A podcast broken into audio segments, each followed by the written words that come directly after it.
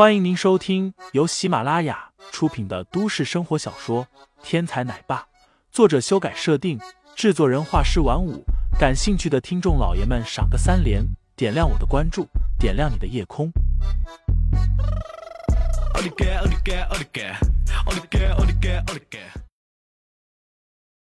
第三十四章，萌萌要射箭上。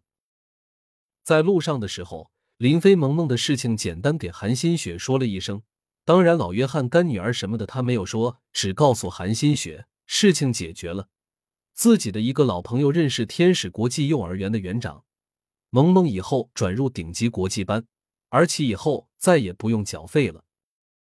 姐姐，你说林飞说的是真还是假？韩新宇对于林飞从环球集团讨回货款。又认识天使国际幼儿园的园长这件事，感觉不可思议。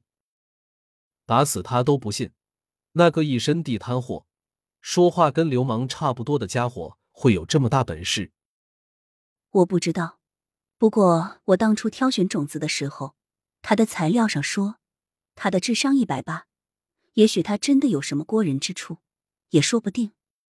韩新雪道：“我不信，等他再到公司。”我一定要好好的试试他。此时林飞还不知道，他在不知不觉之中又被韩新宇算计上了。明珠市有三个比较著名的射箭场，其中一个在市区，价格比较贵；另外两个都在市郊，属于比较偏僻的。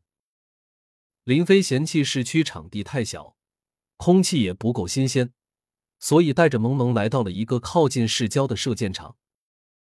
这家的招牌比较响亮，名叫百步穿杨。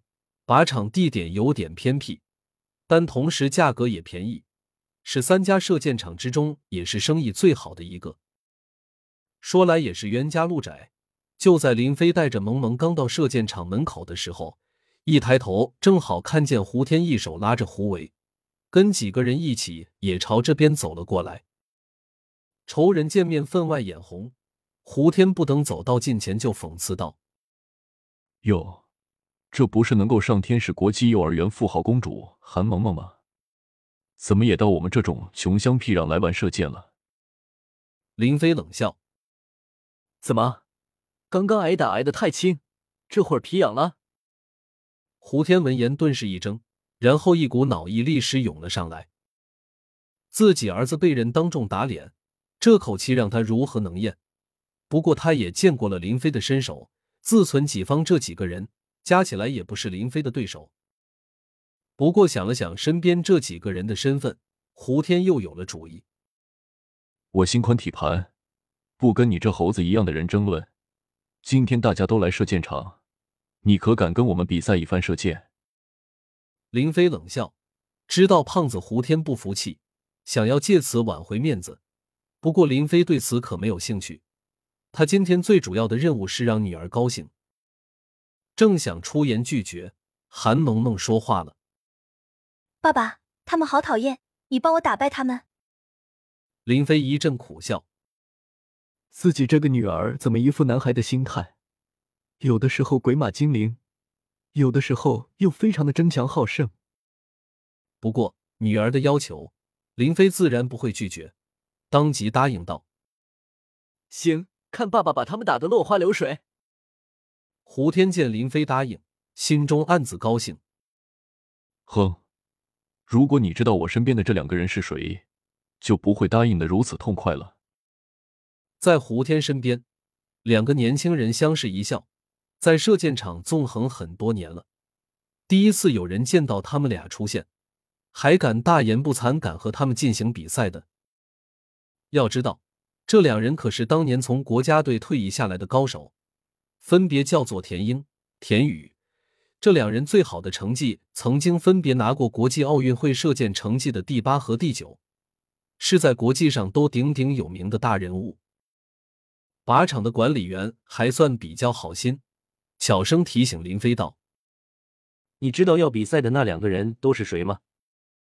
林飞自信满满的道：“管他是谁。”打爆了就是。田英哈哈大笑道：“好，有志气，好久没有人敢在我们面前说要打爆我们了。